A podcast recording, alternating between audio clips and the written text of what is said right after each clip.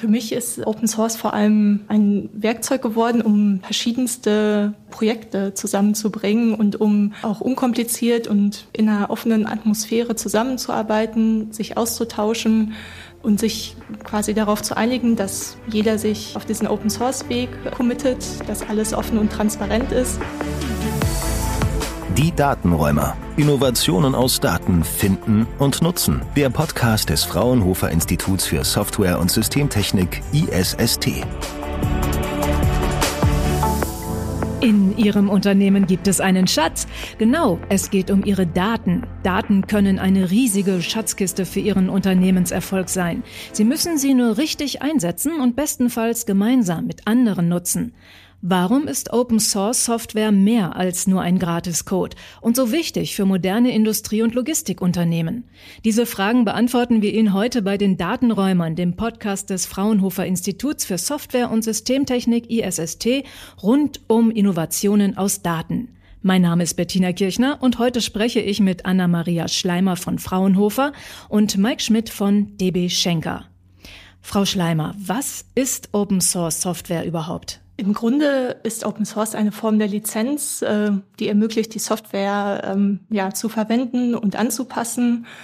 Aber für uns geht das mittlerweile sehr weit über die Lizenzfrage hinaus. Also es ist auch mehr eine Form der Zusammenarbeit und auch eine Art, sich zu organisieren. Dazu sind viele Tools und ja, Kollaborationsplattformen aus dem Open Source Umfeld entstanden, die ermöglichen, ja, zum Beispiel Fehler zu melden, äh, Themen zu diskutieren oder Anforderungen zu sammeln. Ähm, die könnten im Grunde auch alle mit anderen Lizenzen verwendet werden, sind aber so damit gewachsen, ähm, dass für viele Open Source ja schon eine Art der Zusammenarbeit geworden ist. Open Source Software heißt ja frei übersetzt ähm, offene Quelle. Also, wenn man so will, eine freie Software. Jeder kann sich bedienen für ein vielleicht eine grundlegend philosophische Sache von wegen der Frage der Gerechtigkeit, für andere ein Sinnbild für eine bestimmte Kultur der Zusammenarbeit. Was ähm, bedeutet Open Source für Sie beide? Ich denke, Open Source ist sicherlich ähm, wichtig in Bezug auf die Lizenzierung von Software. Interessanter und für mich persönlich noch spannender ist tatsächlich die, die Geisteshaltung, die verbunden ist mit Open Source. Es ist ein Kollaborationsmodell, was über die Jahre und dank des Internets halt eben gewachsen ist zu teilweise sehr großen Strukturen. Wenn man sich mal die Arbeit an einem großen Open Source Projekt wie Linux oder Kubernetes ansieht, dann ähm, sind das häufig Menschen, von sehr unterschiedlicher Herkunft. Ähm, das sind häufig sehr große Gruppen von Menschen und ich bezweifle, dass halt eben in den meisten Großunternehmen es überhaupt möglich wäre, die Diversität einzufangen, die man in vielen Open Source Projekten sieht. Es wäre schlichtweg zu teuer und ähm, es wäre wär auch, glaube ich, ein Albtraum für jede Personalabteilung, wenn man ähm, so diesen, diesen ähm, doch sehr bunten Haufen irgendwie managen müsste. Frau Schleimer, für Sie? Ja, für mich ist äh, Open Source vor allem in den letzten Jahren, in denen ich mich intensiv mit Datenräumen beschäftige, äh, ein Werkzeug geworden, um ja verschiedenste Projekte zusammenzubringen und um ja auch unkompliziert und in einer offenen Atmosphäre zusammenzuarbeiten, sich auszutauschen und sich quasi darauf zu einigen, dass jeder sich äh, auf diesen Open Source Weg committet, dass alles offen und transparent ist. Ja, so fallen einfach auch viele Prozesse weg oder viele Sachen, die untereinander besprochen werden müssen. Natürlich die Werte, dass man transparent ist, dass äh, alle die gleichen Rechte haben, dass kein Unternehmen oder keine Gruppe bevorzugt werden, die sind natürlich auch äh, spannend und motivieren auch nochmal die Leute ganz anders. Seit wann beschäftigen Sie sich damit? Tatsächlich noch gar nicht äh, so lang. Open Source kannte ich eigentlich vor meiner Arbeit an Datenräumen nur von einzelnen Tools, äh, zum Beispiel zur Textverarbeitung, wo dann Alternativen zu ja, Word gesucht wurden. Und ähm, es war auch meistens so, dass man dachte, ja, Open Source ist äh, eher so die schlechtere, günstige Alternative. Und ja, mit der Frage, wie man wirklich die Anforderungen an Datenräume herausfindet, wie man ja, Netzwerke schafft oder auch die Communities aufbaut, äh, da wurde eigentlich Open Source immer wichtiger. Dadurch hat sich äh, das ganze Thema auch nochmal in ein komplett neues Licht gerückt ja, deshalb sind es eigentlich so, ich würde sagen, zweieinhalb, drei Jahre nur, ähm, was eigentlich gar nicht so viel ist, weil Open Source ja schon ja, ich glaube, seit den äh, 80ern oder 90ern existiert und eine sehr lange Geschichte hat. Sie beschäftigen sich ja schon seit 20 Jahren damit, ne? Deutlich länger. Also wenn ich ähm, auf meine Jugend zurückblicke, da habe ich mit 15, 16 schon Zeitschriften gekauft, so als junger Nerd. Das ist jetzt mittlerweile fast 35 Jahre her. Da gab es so auf ganz furchtbar schlecht gedrucktem Papier gab es Zeitschriften, die hießen Public Domain. Und da waren dann häufig halt eben Disketten dabei und halt eben auch wirklich Programme abgedruckt in diesen Zeitschriften. Und das war im Grunde Open Source. Da hat sich nie jemand Gedanken gemacht über Lizenzen oder ähnliches. Aber es war halt eben Quelltexte, die frei verfügbar waren und die von den Autoren der Programme halt eben auch zur freien Verfügung ähm, weitergegeben wurden. Eine wirkliche Normierung, die hat dann tatsächlich später stattgefunden unter Richard Stallmans ähm, Free Software Foundation und halt eben nach ähm, Eric Raymonds Buch The Cathedral and the Bazaar. Da haben sich wirklich Strukturen rausgebildet, dann wie die OSI, wie die FSF, die plötzlich Lizenzmodelle lizenziert haben, die, die heute halt eben auch wirklich bestimmen, was sich Open Source nennen darf und was nicht. Aber wenn, wenn man zurückblickt, dann, dann war es eigentlich so in den 70er, 80er Jahren der Normalfall, dass Software mit ihrem Quelltext geliefert wurde. Dass wir dann so ab den 80er Jahren mit Microsoft und anderen großen Unternehmen ähm, proprietäre Software bekommen haben, das war eigentlich eher das, das Ungewöhnliche. Also die meisten Menschen denken, das wäre heute das normale Modell, aber das normale Modell so in den 70er, 80er Jahren war ein ganz anderes. Das war offen, ja. Und äh, wofür nutzen Sie Open Source? Wobei hilft FOSS? Ausgeschrieben steht das für Free and Open Source Software? Für, für unzählige Zwecke. Ähm, in einem großen Betrieb, wie jetzt beispielsweise DB Schenker, spielt IT eine, eine wahnsinnig große Rolle. Also im, gerade im Logistikbereich dominiert eigentlich mittlerweile IT die Zukunft, weil ähm, in vielen anderen Bereichen sich gar nicht, gar nicht so viel Optimierungspotenzial verbirgt, wie, wie halt eben in der Optimierung von Logistikprozessen etc. Wir setzen Open Source ein, natürlich in, in Servern, da läuft an ganz vielen Stellen Linux. Da werden Docker-Container mit Kubernetes orchestriert. Wir setzen ähm, Programmiersprachen ein, die de facto Open Source sind, wie, wie Sprachen wie Python oder halt eben Java. Auf den Desktops, ähm, auch da ist Open Source vertreten an ganz vielen Stellen. Also es berührt mittlerweile alle Bereiche der IT. Kaum wegzudenken. Was ist denn das Tolle oder Faszinierende an FOSS? Erstmal Geschäftlich und dann vielleicht privat? Geschäftlich mag in erster Linie mal im Vordergrund stehen, ähm, dass es kostenlos ist, aber das greift meistens zu kurz. Menschen, die Open Source Software intensiv einsetzen, lernen ganz schnell viele andere Vorteile kennen. Ähm, diese offenen Quelltexte, die jeder lesen, inspizieren und auch verändern kann, führen in der Regel zu einer erhöhten Sicherheit. Jetzt hat es in den letzten Monaten und ja, Jahren immer wieder auch mal Vorfälle gegeben mit Open Source Projekten, also gemessen an der Verbreitung von, von Open Source Produkten ist die Fehlerquote erfreulich gering. Was weiter noch ein Riesenvorteil ist, ähm, ist die Tatsache, dass man wirklich die Quelltexte verändern kann. Also dass man die anpassen kann ja, an die eigenen Bedürfnisse. Ich meine, selbst wenn man halt eben ich sag mal, Microsoft oder Adobe Produkte kostenlos bekäme, könnte man die ja immer noch nicht verändern. Und das ist eine Sache, die mit, mit Open Source funktioniert. Wir tun das auch. Wenn wir Fehler finden in Open Source Projekten, dann können wir die selbst beheben. Und das ist ein Vorteil, der auf lange Sicht ähm, deutlich mehr Unabhängigkeit ähm, garantiert, weil es gibt diesen, dieses Vendor-Login nicht. Wenn man ein Unternehmen pleite macht oder die Preise vielleicht in exorbitanter Weise anzieht, dann ist man da häufig gefangen. Und bei Open Source Projekten ist es nicht so. Also selbst wenn mal so ein Open Source Projekt, ich sag mal, eingestellt wird, finden sich häufig andere Freiwillige, die es weiterführen. Oder im Extremfall kann man selbst tun. Und persönlich? Für mich persönlich ähm, ist der Lerneffekt einfach unbezahlbar. Also als Softwareentwickler hat man in der Regel nur eine Möglichkeit, besser zu werden und zu wachsen, neben dem Lesen von Fachliteratur. Und das ist den Code von anderen Menschen zu lesen. Und da bietet Open Source Software einfach so eine Fülle an Möglichkeiten. Es gibt so viel guten Code da draußen, an dem man einfach persönlich wachsen kann, ähm, dass es wirklich eine wahre Freude ist. Also die Kombination aus Internet und frei verfügbaren Quelltexten ist so eine paradiesische Vorstellung für jeden, der selbst gerne Software schreibt. Als Marktführer in der Landfracht, Luftfracht und Seefracht zählt Ihr Unternehmen DB Schenker weltweit zu den führenden äh, Logistikanbietern. Sie bieten als Dienstleister Value-Added Services an. Was ist das genau? Haben Sie da Beispiele? Wir bieten komplette Logistikketten für, für große Hersteller an, sodass halt eben wirklich Hersteller sich nicht kümmern müssen um Details.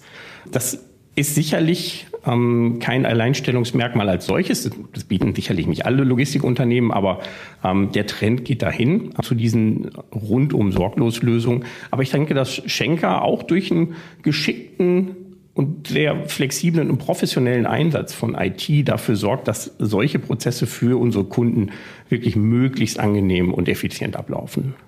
Warum ist Open Source für Ihr Unternehmen wichtig oder wichtig geworden?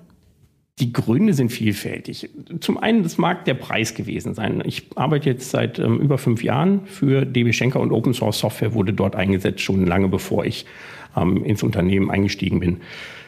Ich denke aber, dass teilweise fast banal wirkende Phänomene ähm, den Einsatz von Open Source Software nicht nur rechtfertigen, sondern zwingend notwendig machen. In Zeiten eines Fachkräftemangels, insbesondere in der IT, muss man halt eben als Unternehmen den Markt bedienen. Also sprich, wer auf der Suche ist nach ähm, IT-Fachkräften, der muss halt eben auch die Mittel einsetzen, die die Leute gewohnt sind, die sie erwarten und die sie teilweise auch verlangen.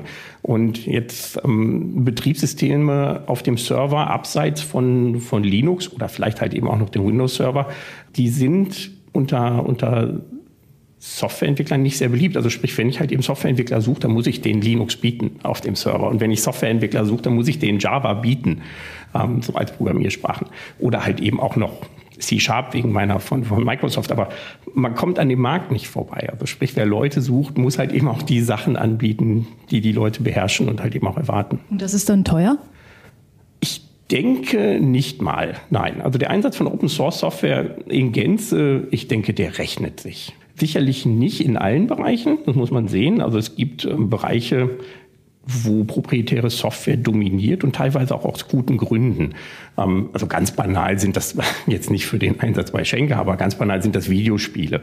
Da gibt es in dem Bereich wenig ähm, Open-Source-Produkte, die, ähm, die auch überhaupt nur ansatzweise konkurrieren könnten mit dem, was große Hersteller machen, weil die Produktionskosten einfach so horrend teuer sind. Aber auch im, im Desktop-Bereich ist es immer noch so, dass dass ähm, Unternehmen an Lösungen wie Office 365 beispielsweise nicht vor, vorbeikommen. Schon alleine aus Gründen der Integration mit anderen Unternehmen. Also wenn ähm, alle ihre Kunden Microsoft Word einsetzen oder Microsoft Excel, dann sind sie gut beraten, wenn, wenn sie das auch einsetzen. Da ist es, da ist es schwer. Und da wäre es ähm, viel zu teuer, mit einer Open-Source-Lösung dagegen zu halten. Manche Gemeinden und Kommunen haben es ja versucht und äh, sind damit halt eben auch immer wieder mal gescheitert, aus welchen Gründen auch immer. Aber ähm, beim klassischen Einsatz in der Softwareentwicklung und im Betrieb von Software, da denke ich, spart das horrende Summen ein. Mal abgesehen davon, dass es auch kaum halt immer noch Alternativen gibt. Mhm. Anna-Maria Schleimer, wie unterscheidet sich ähm, Open Software Entwicklung von Closed Source Software Entwicklung? Gibt es dort streng genommen überhaupt einen Unterschied? An sich von der Programmierung her nicht. Also meine Kollegen und Kolleginnen, die ähm, Software entwickeln äh, jeden Tag, die sagen, ja, für sie ist das eigentlich nur ein Teil der Softwareentwicklung. Äh, was halt noch dazu kommt, ist die, ja, die Absprache. Die Gruppen sind einfach viel größer, in denen gearbeitet wird. Der Kommunikationsbedarf ist stärker. Ähm, es muss auch mal mehr dokumentiert werden, wenn eben mehr Leute als die eigenen paar Kollegen dran arbeiten aber im Wesentlichen unterscheidet es sich gar nicht so stark davon. Ähm, was noch ein Unterschied ist, ähm, den wir jetzt häufig sehen oder der für uns auch sehr wichtig ist, nochmal auf die Frage davor auch bezogen, ähm, häufig wird Open Source nur genutzt. Was für uns jetzt wichtig ist, vor allem um ja, passgenaue Datenräume zu erstellen, ist die Leute dazu zu bewegen, dass sie aktiv in Open Source Projekten mitarbeiten, sich mal zu Wort melden, oder sogar eigene Projekte ähm, erstellen, weil das nochmal viele Chancen eröffnet, die einfach durch die reine Nutzung gar nicht gesehen werden. Was sind positive Erfahrungen und negative Erlebnisse, die Sie auf Ihrem Weg mit FOSS gemacht haben? Die positiven Erfahrungen sind, dass viele Leute sehr motiviert sind, an den Projekten zu arbeiten und ähm, ja, es einfach total spannend ist, auch mit Leuten zusammenzuarbeiten oder mal in Kontakt zu stehen, die ja ganz woanders arbeiten, was ganz anderes machen, einen ganz anderen Hintergrund haben. ja, es ist auf jeden Fall dann sehr bereichernd und macht auch viel Spaß, weil die Leute ähm, ja ohne persönliches Engagement auch nicht weit kommen würden, weil dann eben die Zusammenarbeit nicht funktioniert. Und ich glaube, solche Leute melden sich dann auch nicht gerne für Arbeiten rund um Open-Source-Projekte. Das trifft zum Beispiel nicht nur auf das reine Coding zu, sondern auch auf viele ja, Initiativen oder begleitende Aktivitäten, die ja, den Kontext bilden, in dem Open-Source-Projekte meistens stattfinden. Da gehen eigentlich alle Leute mit dem Ziel hin, sich zu vernetzen, ähm, sich auszutauschen und gemeinsam ein Ziel zu erreichen. Das ist auf jeden Fall immer sehr positiv. Die negativen Sachen, die auch dazu kommen, die sind häufig, dass Leute sehr schnell fertige Produkte erwarten und auch bei Unternehmen, die dann contributen, ja so einen Servicegedanken haben oder ähm, nicht verstehen, warum manche Sachen dann nicht schneller gemacht werden oder schneller fertig sind. Ähm, vor allem, wenn dann noch geförderte Projekte dazukommen. Ähm, das ist häufig sehr schwierig, weil ja auch komplexe Software auch einfach seine Zeit braucht. Häufig, ähm, ja, wie der Titel eigentlich schon sagt, Open Source auch nicht gratis ist. Ähm, zum Beispiel, wenn man Softwarebibliotheken nimmt, dann muss immer noch die Bibliothek äh, integriert werden oder Leute müssen sie vielleicht nochmal anpassen oder auch genau wissen, wie sie die Bibliothek einsetzen. Ja, das ist dann nicht immer das komplette rundum sorglos Paket, was so zur Verfügung steht.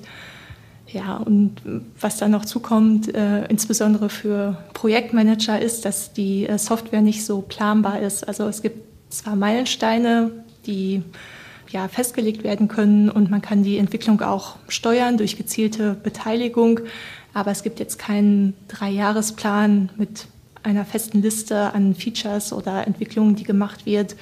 Ja, so es immer auch schwierig ist ähm, zu beantworten, wann denn dieses und jenes äh, Feature oder die Erweiterung kommen wird. Das ist eben anders als in einem geschlossenen Projekt, wo alles durchgetaktet ist. Was haben Sie für Erfahrungen gemacht? nicht, nicht nur die besten, also sehr viel positive Erfahrungen. Also dadurch, ähm, dass ich mich so lange mit dem Thema beschäftige, gab es natürlich einige Höhen und Tiefen. Interessanterweise bilden sich viele der negativen Aspekte erst gerade so in der jüngsten Vergangenheit raus. Denn ich glaube, dass Open Source in manchen Bereichen im Moment so ein bisschen ähm, Opfer des eigenen Erfolgs wird. Dadurch, dass ähm, Ökosysteme größer werden, dadurch, dass äh, Produkte erfolgreicher werden und auch durch einen Trend hin zum Cloud Computing ähm, haben viele Open Source Projekte in letzter Zeit schlechte Erfahrungen gemacht. Also ich denke da an, an MongoDB oder an Elasticsearch, ähm, deren Dienste von Cloud-Anbietern halt eben plötzlich kommerziell angeboten wurden und ähm, an deren kommerziellen Vergütung die Projekte nicht, nicht äh, beteiligt wurden und die daraufhin ihre Lizenzen auch geändert haben. Die sind plötzlich keine Open Source Projekte mehr. Und dann haben wir Ökosysteme, die mittlerweile kaum noch zu zu durchdringen sind, zu, zu überschauen sind. Also Stichwort da ist Software Supply Chain Management, das uns in der Entwicklung und im Betrieb im Moment eine, doch durchaus zu schaffen macht.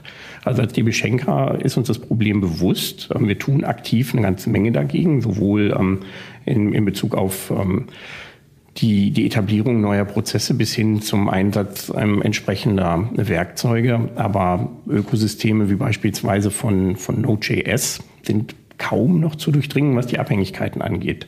Das geht so weit, dass große Unternehmen wie Google jetzt gerade eben in dieser Woche einen neuen Dienst ähm, zur, zur Verfügung gestellt haben, der Öffentlichkeit auch kostenlos. Der nennt sich Assured ähm, OSS, wo halt eben Google tatsächlich Pakete pflegt und auf ähm, Sicherheitslücken, auf Probleme, auf Fehler halt eben durchforstet und dann halt eben diese gepflegten und ähm, zumindest halt eben offiziell sicheren und äh, funktionierenden Pakete anderen Unternehmen zur Verfügung stellt. Das konterkariert natürlich die die ganze Idee, ähm, weil ich habe so ein bisschen die Befürchtung, dass dann irgendwann so ein Tipping Point gibt, wo dann Unternehmen wie Google merken, es ist so teuer, die, die Software anderer Leute, diese Open Source Software dann zu pflegen, dass wir sie am Ende auch selber schreiben können und die dann vielleicht nicht mehr der Öffentlichkeit zur Verfügung stehen. Also es sind interessante Zeiten für Open Source momentan. Ich bin zuversichtlich, optimistisch, aber ich beobachte halt manche Entwicklungen auch mit Sorge. Ja, dazu vielleicht noch eine Ergänzung. Es hat sich ja herausgestellt, dass wenn man sich die größten Open Source Unternehmen anguckt oder die Unternehmen, die Open Source Software anbieten und einsetzen, das sind alles ja nicht europäische Unternehmen äh, und die Erkenntnis ist jetzt auch in den letzten Jahren gefallen, dass ja Europa wenig Einfluss hat, weil eben bei Open Source gilt, wer viel beiträgt und viel mitgestaltet, der hat auch mehr zu sagen. Da sind eben keine europäischen Unternehmen dabei. Ja, zum Beispiel in der europäischen Open Source Strategie soll auch die Digitalstrategie ähm, weiter umgesetzt werden und ja, man möchte sich eben mehr mit europäischen Werten stärker positionieren, weil eben die Software auch so stark verbreitet ist, die da entwickelt wird. Was bringt denn die Zukunft? Wird Open Source immer wichtiger? Ich persönlich denke ja. Also das Modell als solches ist nicht mehr wegzudenken, auch für große Unternehmen nicht. Es passieren ja auch die seltsamsten Dinge. Das halt eben nach dieser 90er Jahre Kampagne von, von Steve Barmer, der damals noch der CEO von Microsoft war und, und Linux noch als Krebsgeschwür bezeichnet hat, hätte sich auch keiner denken können, dass Microsoft heute mit zu den größten Unterstützern von, von Linux ähm, gehört. Mittlerweile gibt's auf jeder Windows-Installation Linux-Kernel. Das wissen die meisten in Anführungsstrichen normalen Anwender nicht. Aber für uns Softwareentwickler ist dieses Windows Subsystem von Linux mittlerweile so ein ja, liebgewonnener Freund geworden, weil es halt eben viele Dinge einfacher macht auf dem Rechner. Dasselbe gilt für alle anderen großen Unternehmen. Also Apple beispielsweise basiert sein Betriebssystem auf dem Open Source Projekt Darwin OS. Es ist ähm, bei, bei Google und Amazon nicht mehr wegzudenken. Das sind halt eben momentan die Unternehmen, die die Zukunft bestimmen. Und die setzen halt eben ganz stark auf Open Source. Und das wird halt eben dafür sorgen, dass Open Source auch weiterhin auf der Erfolgsspur bleibt.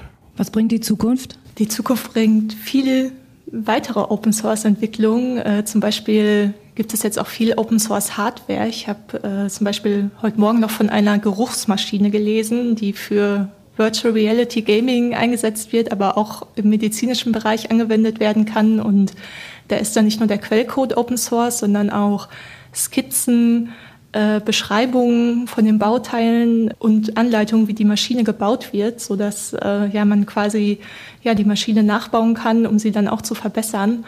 Also ja, das Prinzip wird sich immer weiter ausbreiten, denke ich. Es passt auch gut zu dem Mindset, dass man Dinge teilen möchte zur Sharing Economy. Ja, dazu, dass Menschen eben gerne in Communities zusammenarbeiten. Ein weiterer Punkt, der für uns auch sehr interessant ist, äh, ist natürlich, dass wir mit all unseren Arbeiten rund um Datenräume und Datenökosysteme generell anstreben, dass die Datenverfügbarkeit erhöht wird und dass wir Daten stärker nutzen können. Das schließt Daten ein, die zur Aufhaltung des Klimawandels oder zur Bekämpfung der Folgen eingesetzt werden können. Ja, für viele äh, Zwecke, die sehr stark auf das Allgemeinwohl einzahlen, so nenne ich das mal, werden eben Daten benötigt, die zwischen Unternehmen oder auch zwischen Privatpersonen geteilt werden und ähm, um diese Interoperabilität zu erreichen, ja, muss natürlich Software eingesetzt werden, die sehr weit verbreitet ist und die auch von jedem eingesetzt oder ja auch verstanden werden kann. Und da bietet sich Open Source natürlich ja stark an, um dann verschiedene Daten, verschiedene Datenformate ja kontrolliert verfügbar zu machen, so dass generell dieser Gemeinschaftsgedanke immer wichtiger wird, wenn wir von ja Produkten oder Gütern reden, die nachher auch für die Allgemeinheit eingesetzt werden. Dankeschön, Anna-Maria Schleimer von Fraunhofer und Mike Schmidt von DB Schenker. Open Source ist nicht nur eine offene Software, sondern auch eine kollaborative, eine gemeinschaftliche Einstellung in der IT-Welt. Die Datenräumer, der Podcast des Fraunhofer Instituts für Software und Systemtechnik ISST.